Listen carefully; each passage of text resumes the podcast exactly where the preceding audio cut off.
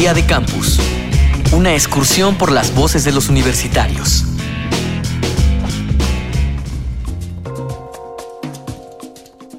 Con toda tu experiencia en la escuela, seguramente te habrás dado cuenta que la complejidad de tus estudios aumenta no solo en la temática, sino en los medios necesarios para un aprendizaje óptimo. De igual modo, no todas las carreras universitarias tienen la misma demanda de materiales. A tu parecer, ¿la educación está al alcance de todos los bolsillos? La educación no está al alcance de todos los bolsillos, lamentablemente. La educación en este país, en muchos países, lo que manda es el, dinero y pues la educación es un derecho y debería ser pública para todos. Y pues en este país, como en, como en todos, está más que claro que la mejor educación es la pública, sino que muchos apuestan por, por irse por la universidad privada, ya que esta más que todo le brinda una seguridad en que, en que ningún semestre se va a parar, en que va a seguir su semestre tranquilo en la medida que, que la persona pague. Mi nombre es Carlos Mario Figueroa Pinillos, tengo 19 años y estudio en la Universidad del Norte.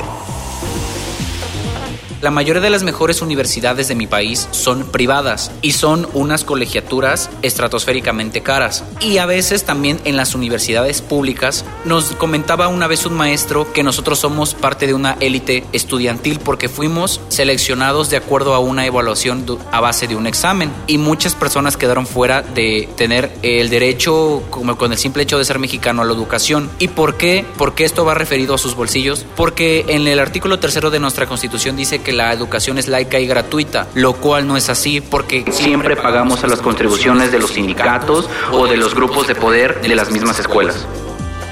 Mi nombre es Luis Donaldo Leal Ruiz, cuento con 20 años, estudio la carrera de Derecho en la Universidad de Veracruzana. Jorge Bartolucci, doctor en Sociología, especialista en Educación Superior y la Ciencia.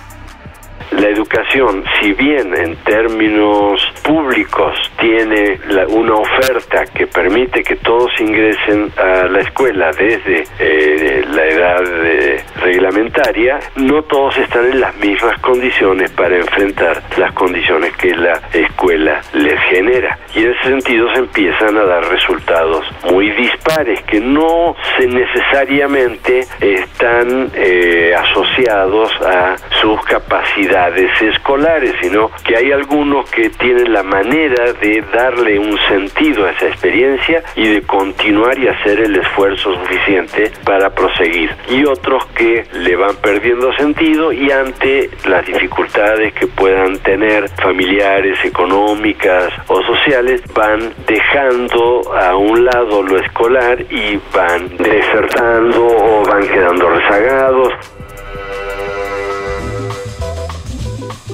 creo que a pesar de que tenemos una educación eh, gratuita en todos los niveles, eh, lamentablemente la situación económica de cada persona sí determina eh, el acceso a, la educación.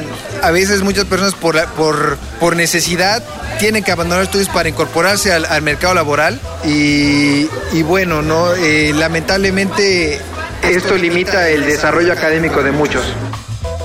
Mi nombre es Jesús Alberto Barrios López, tengo 27 años, soy estudiante de Derecho de la Universidad Veracruzana.